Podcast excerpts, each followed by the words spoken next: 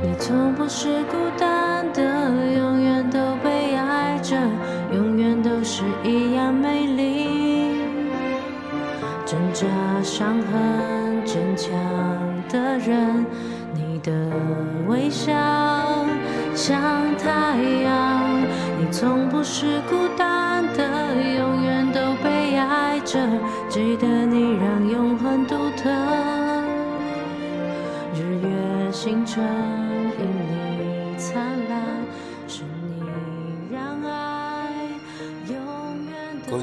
大家好，欢迎回到为你点歌。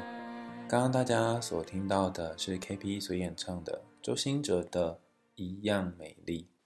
这是一首很温柔的歌，但是点播的伙伴却有一个非常悲伤的故事。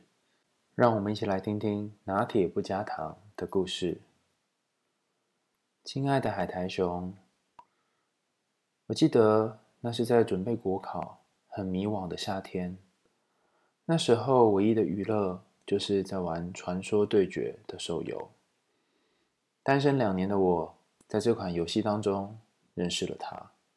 一开始只觉得对方是能够带自己飞的那条大腿，一个很普通的玩伴，不怎么在意。但不知道从什么时候开始。我们两个人双排变成了习惯，他会传赖给我，也会打语音给我。渐渐的，我们之间似乎多了一些暧昧。不知怎么的，一直以来我都觉得他的神秘感和给人的氛围让我有点戒备，却还是随着时间渐渐沦陷。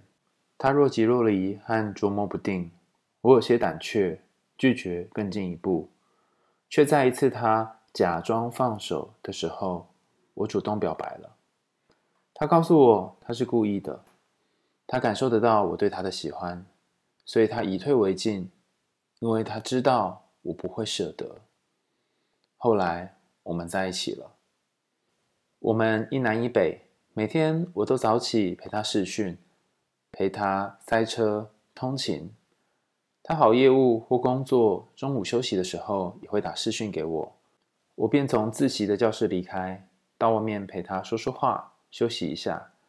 下午抽空陪他打个几场游戏，晚上在电话另外一头陪他买晚餐、吃饭。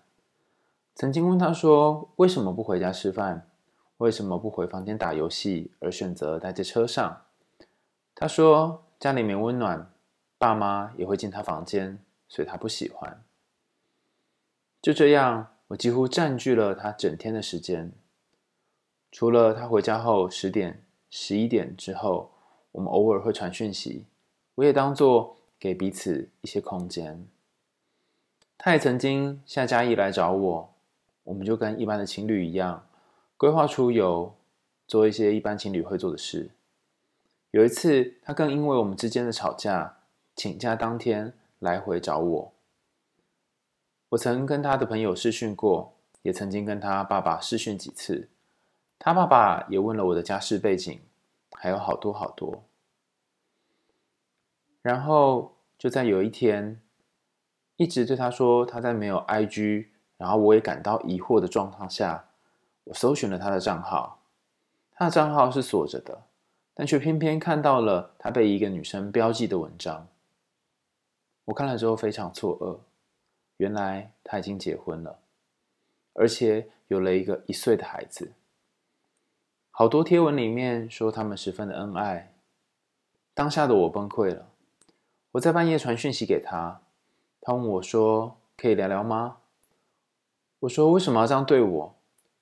当初说好了，如果只是想玩玩，那我们说好就好。为什么要在我付出感情之后伤害我？”我打给他，他没接。我才猜到，或许他身旁正躺着另外一个人吧。隔天早上，他照样打来给我。我告诉他，我已经传讯息给他太太了。他希望我收回，说是担心太太找我麻烦。我说我何其无辜，一开始就再三确认他是否单身。我跟他说我不怕，我不肯收回讯息，大概也是不希望痛苦的只有我吧？凭什么呢？然而，他太太却已读了，没有做任何的回复。那天，我看了他太太的现实动态，他太太跟另外一个男生在半夜开心的吃着宵夜。他告诉我，在这段关系里面，他非常的卑微，为的只是孩子而已。他气愤地说：“他以前希望跟我进入婚姻，就是想要让他太太知道，没有他，他也能够过得很好。”我不知道这是不是气话，但我觉得这一切都不重要了。曾经我还有一丝心软，传讯息给他太太，并且把所有的责任都揽了下来，说是我没有清楚确认他是否单身，还有对他还有孩子们感到非常抱歉。而最后的最后，就在我和他太太摊牌已读不久之后呢，他太太发了一篇他们一起去看电影的现实动态。于是我就选择退出了这场烂戏。我还是不懂他们的闹剧。他曾经指责我为什么可以用这么不在乎的态度对他，就这样离开他。他也说他不缺女人，要的只是我的真心。很可笑吧？也听说后来他们一样恩爱，一样放闪，好像什么都没有发生过，而受伤的似乎也只有我。之所以会点播这首歌，是因为它 LINE 上面的歌词是周兴哲的《一样美丽》，所以我到处去找了这个绝版的专辑，要送给他，当做他的生日礼物。我把卡片跟专辑寄上去，即便我知道只是自己的私心。看到他跟太太相处之后，我却后悔了。我请他把我的心意寄还回来，他把东西寄回来了，就把我的卡片撕碎了。至今我还是想不通，他到底是怎么想我的呢？朋友说，或许我只是他跟太太之间的补充品吧。这首歌真的好美，好温暖。我以为他也是这么温柔的人啊，没想到。一切都只是假象而已。那时候我真的好恨好恨他和他的太太，觉得为什么受伤的只有我，他们却依然如故，我好像就是一个笑话一样。他明明说他喜欢的是我的真诚，他说这是很难得的存在，可是为什么他会是这样的人呢？我甚至不知道到底哪些是真，哪些是假。而且至今，我仍然不知道怎么去面对这一首明明很温暖的歌。上面这是来自于拿铁不加糖所写来的信件。我想跟亲爱的拿铁说，我知道你在这段关系里面有很多的不甘心，甚至在这段感情结束之后，还有很多的困惑，不知道为什么对方要这样对待你，不知道老天爷为什么要如此捉弄你。不知道为什么，到最后受伤的只有自己，而对方和他的太太仍然可以逍遥的、自在的、快乐的过日子。我觉得有些时候，悲剧的发生是没有理由的，就只是发生在你身上而已。我们不断的去看那个悲剧的理由，反而会让自己更痛苦。过往有一些研究分手的资料显示，在感情当中不情愿结束关系的人。他可能是主动提分手的，或是被动分手的，但总之就是可能被伤害的那一个人。他们对于关系会有一种很复杂的想象，尤其是对于对方，就是这个前任有一个复杂的想象。有些时候会很自责，觉得自己哪里做不好；有些时候是会很恨对方，觉得对方一定哪里对不起自己，做错了。然后在这两个当中摆荡，可能一下子会有一点可怜前任。呃，怀念前任，但另外一方面也可能会有一点忍不住的会想，为什么你这么讨厌？为什么你要做出这样的事情？那会有很多的愤怒。然而，在三角关系的研究当中发现，如果你是那个第三者，当对方回去和他的原配，不论是大老婆或大老公，继续过着原先的关系的时候，你会有一种很特殊的，而且其他的分手关系没有的感觉，是凭什么？凭什么对方可以过这样的好日子？凭什么最后受伤的只有我？凭什么在这整出闹剧结束之后，我是唯一一个需要在这里掉眼泪的人？这些种种的凭什么会让你有一种不甘心？但我觉得你做了一件非常棒的事情，是从这个闹剧当中退出来。为什么我会说这是一件非常棒的事情呢？有些人会为了厘清这个为什么，或者是为了要把这个不甘心给解决，然后继续待在关系当中，去看看对方还有什么样的能耐，或者去弄对方，希望对方可以跟自己一样糟糕，去做出一些报复等等。当然，你可能也有传讯息给他的太太，但你没有让这出剧继续演下去太久，因为当你在做这件事情，表面上是在伤害对方，实际上也在伤害自己。你可能会爽爽的一段时间，可是因为你心里面还在意他，所以在爽过之后又会觉得难过，它会变成一个非常矛盾的状态。换句话说，在关系结束之后，如果你用种种方式去惩罚对方，可是你又很在意对方的话，某种程度上，其实你也是在惩罚自己。虽然你在心里的某一个部分觉得不可以只有自己受伤，怎么那么不公平？但是你在做这个处罚或者是报复行为的时候，你看起来让对方受伤了，或者是让对方的原配或者是第三者受伤了的同时，你也是拿一把刀子插在自己的身上，所以我才说你做了很棒的事情，是离开这场闹剧。实际上，在很多三角关系的研究当中发现，如果你是这段关系的第三者，你离开这段关系之后，劈腿者还是有可能去找下一个类似的对象来填补他们原先关系当中的空缺，因为原先的关系，两人关系当中，他可能跟原配之间的婚姻或者是感情出现了裂缝，然后变成一个摇晃不定的关系，他需要很像是相机脚架的第三只脚，让这段关系可以撑着，撑着之后呢，他们就会获得一种暂时的平衡。换句话说，如果你继续待在这个关系里面，你就成为让他们关系更稳定的第三只脚。举例来说，在你点播的信件当中也谈到，你看到太太知道先生的状况，可是好像没有太多的动作，甚至你看到太太她也跟另外一个人开心的正在吃饭，或许这是他们之间已经商量好的某一种互动和相处模式，彼此互相不干预，但是彼此有彼此的生活。因此，如果你继续待在这段关系里面，你可能会继续受伤，然后继续变成唯一受伤的那个人。有些时候，我们只能够试着去从关系当中看到自己跟对方之间能够做点什么，没有办法去有点像是只手深入他跟另外一个人的关系里面去改变一点什么。比方说，有些第三者会跟你一样传讯息给对方的原配，想让对方看看。自己所爱的对象有多么的恶心，可是不一定能够达到他们预期当中的结果，因为我们毕竟不知道他们之间的协议是什么。所以，倘若你遇到这样的状况，真正能够去协调的只有你和对方之间的这个关系，他跟别人之间的关系是你无法掌控的，而你选择了一个对你来说伤害最小的方式，是直接和对方切断联络，而且实际上这个做法也做了某种程度的保护。当对方说“你为什么可以这么忍心的把你们关系就这样结束”的时候，其实他也受伤了。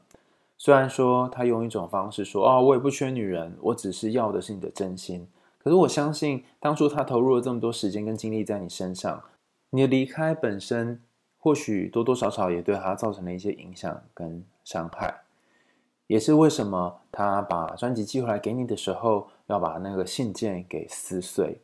这个碎掉的不只是信件，也可能是你对他的信任，还有他心里面对你的一些期待跟感情。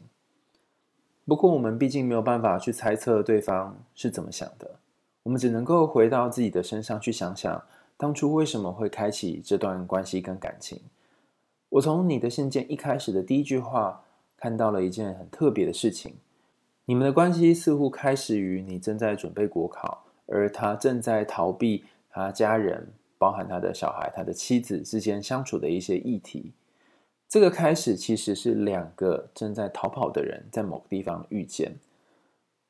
不得不说，准备国考压力真很大，有些时候可以有个地方暂时躲起来，或者是逃跑，感觉是还不错的。至少在躲起来的时候呢，不用去面对那么巨大的压力。同样的，对方可能也保持着同样的心情，于是你们逃到了传说对决的世界里面。但这毕竟不是长远之计。随着时间，虽然你们有一些陪伴，但你慢慢就发现，原来他并不是真心的把所有的力气都放在你的身上。他可能曾经谈过要跟你结婚，他曾经给你过一些承诺，但你也可以看到，你跟他之间似乎有一些防备，不论是你的防备，或者是他的防备，而也还好有这个防备，你才有机会发现，原来他还有另外一个躲在 IG 背后的老婆。亲爱的拿铁不加糖。我想要跟你说，其实在这段关系里面，你并不一定是像你朋友说的是一个补充品。相对的，我反而觉得你是一个精品，一个独一无二的精品。你在对方还没有办法做出承诺的时候，在对方测试的时候，你奋不顾身的告白了，你把你自己最真诚、最闪亮的一块给对方看见了，所以你是一块精品，一块没有人可以取代的精品。同样的，你也不会去取代别人。就算他跟太太之间本来就有一些伤痕，你也不会是填补他们空缺的那个人。我经常说，在关系里面劈腿或是寻找另外一个对象的人，他往往并不是在找一个东西去塞住他原先关系里面的空缺，而是找一个地方可以躲藏。你刚好是那个他可以躲藏的地方，而不是每一个人都可以当另外一个人的避风港。要成为避风港，必须有两个条件。第一个条件是你必须在可以被看见、可以被进入的地方；另外一个条件是，他要能够愿意躲到这里面，你也要能够愿意收容他。它是一个双向的过程。但随着时间相处，我猜你渐渐会发现，或许他没有真正的躲进来，他跟你之间还是隔着一个什么。也因为这个隔着一个什么。让你试图去找寻，在你跟他之间是不是还有什么他没有告诉你的事情？这也是你身上很棒的一个特质，一种特殊的第六感。最后，我想跟你说，或许在你过去这几个月的人生，面临了一些迷惘，面临了一些你不知道该怎么解释的事情。在迷惘的时候，你找到一个暂时可以让你舒缓一点的出口。然后他陪在你身边，可是最后他让你失望了。这个失望是很难受的，但失望本身也是一种很特别的力量。我们在失望的时候，经常可以看到自己的脆弱，也可以看到自己的坚强。然后从这个坚强里面慢慢站起来，站起来看见原来更高的地方、更远的位置，还有别的东西，调整前进的步伐跟方向。我曾经遇过一个朋友。他在情伤之后选择出国念书，在那之前他已经考过了好多次的考试，都没有办法考上公务员。后来他才发现，原来一直以来困着他的，并不是公务员的考试，而是他根本就不想要考公务员的考试。他只是为了顺应家庭、顺应身边的人的期待而去的。当他开始意识到这件事情之后，他就用他的存款，然后稍微整理一下行囊，离开家。前往他想要去念书的新的地方，在那里他遇到了不同的人，新的事情也有一段蜕变跟长大。当他重新再回到台湾的时候，他告诉我，这个他已经不是当初离开台湾之前的那个他了。原先的那个他其实是很没有自信，然后经常怀疑自己这辈子还能够做什么，所以只好去考国考的人。但他走出台湾，看看不同的世界之后，才发现原来外面的视野还很广，还很大。然后他可以做的事情很多。最后，他选择自己成立一家公司，做一个香氛的品牌。虽然在台湾也才刚开始做而已，可是他知道这是他想做的事情，而不是他被逼着做的事情。有些时候，我们在感情里面的困扰，是为了挡住我们生涯的迷惘。所以，如果我们可以看见自己感情里面的困扰以外，有什么东西是自己目前其实应该要看到，但是却逃避去看到的，这样的看见，就让自己不只是在感情上有所成长，也在人生的历练上有所不一样。今天的海海熊为你点歌就到这里告一段落喽，感谢大家的收听，欢迎大家继续投稿，我们为你点歌，我们会从当中选出适合的。点播，然后请 KP 来唱给大家听。当然，也可以在 Apple Podcast 或者是其他可以留言的地方呢，留言给我们，告诉我们说：哎，你听完为你点歌之后，你有什么心得或想法？甚至是你听听 KP 的歌声之后，你有什么感觉哦？我们为你点歌，下次见喽，拜拜。有翻不过的高墙，踩上我的肩膀，天空等着你翱翔。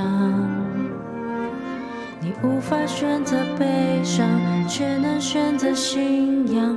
爱是我们的力量。回头眺望你勇敢的泪光，荒芜沙漠。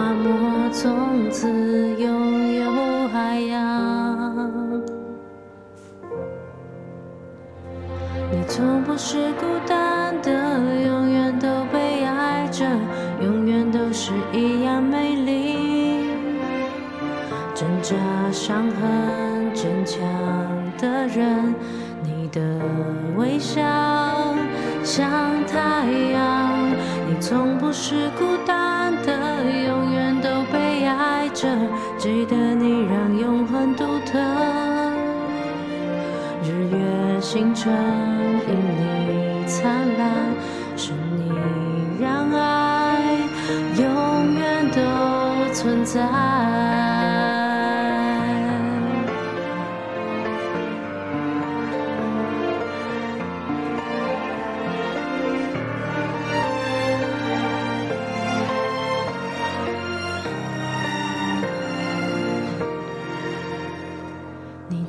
是孤单的，永远都被爱着，永远都是一样美丽。你的善良散发光芒，你让